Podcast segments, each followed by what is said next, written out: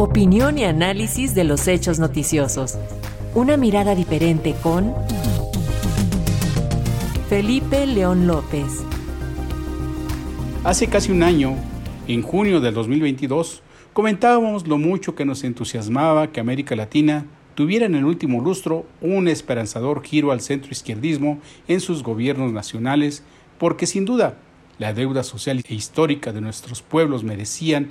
ya acabar con las imposiciones del llamado orden económico mundial y experimentar con políticas públicas más dirigidas a disminuir la desigualdad, la injusticia distributiva y a la protección de los derechos sociales y sobre todo los procesos de democratización, pues los periodos de dictaduras e intromisiones imperialistas ya no podían permitirse. Acotamos entonces que también nos preocupaba mucho que a pesar de los años de luchas de los partidos y movimientos de izquierdas y liberales, muchos de los presidentes y sus triunfos electorales estaban más bien compuestos por híbridos ideológicos que, bien tenían un discurso de izquierda, también estaban impregnados de derechas y lo peor, con mucha improvisación y falta de proyectos nacionales que evitaran un fracaso inmediato o mediato y que, como ha ocurrido en antaño, cada mal gobierno progresista serviría de ejemplo para que las derechas tradicionales y neoliberales tomaran mayor fuerza en sus retornos al poder. El último triunfo del progresismo en la región fue en febrero de este año, cuando una coalición liderada por el expresidente de Ecuador, Rafael Correa, rechazó un referéndum en la propuesta del presidente Guillermo Lazo.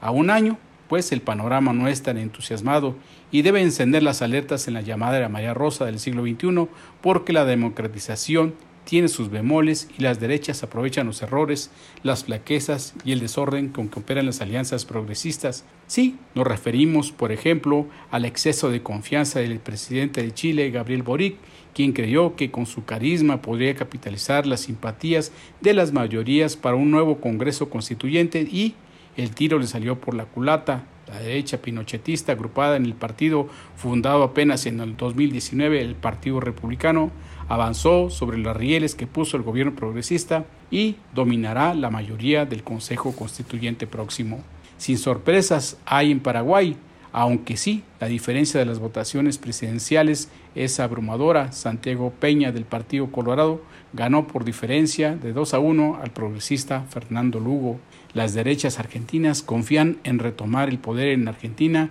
para el próximo 22 de octubre ante las disputas internas del kirchnerismo, la alta inflación y la recesión y además los escándalos de corrupción de la vicepresidenta Cristina y el mandatario Alberto Fernández que no paran. El 25 de junio en Guatemala habrá elecciones generales y la candidata de la derecha e hija del dictador Efraín Ríos Mon, Suri Ríos, se perfila como favorita por encima de Sandra Torres, tres veces candidata y exguerrillera, quien en la pasada elección además tuvo que enfrentar la cárcel acusada de malversaciones de fondos. Las improvisaciones, el abanico ideológico amplio que llevó a Pedro Castillo a la presidencia del Perú pasó del arrepentimiento a la división y no terminará por evitar un colapso en la presidencia interina de Dina Boluarte, que debería aguantar hasta el octubre de 2023 las presiones sociales tanto de izquierdas como de derechas extremistas. En Colombia, el gobierno de Gustavo Petro ha cambiado totalmente a su gabinete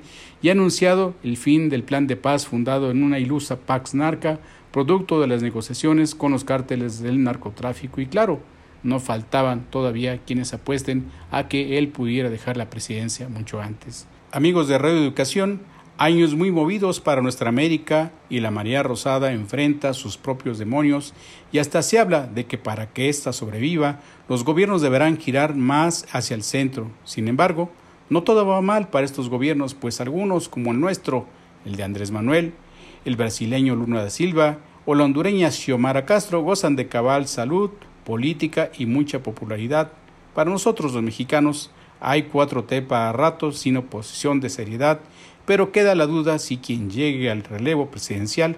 continuará o no con esta línea o también girará al centrismo, como sugieren algunos. Ahí dejamos la duda que se despejará en unos meses. Comentó para Radio Educación Felipe León López.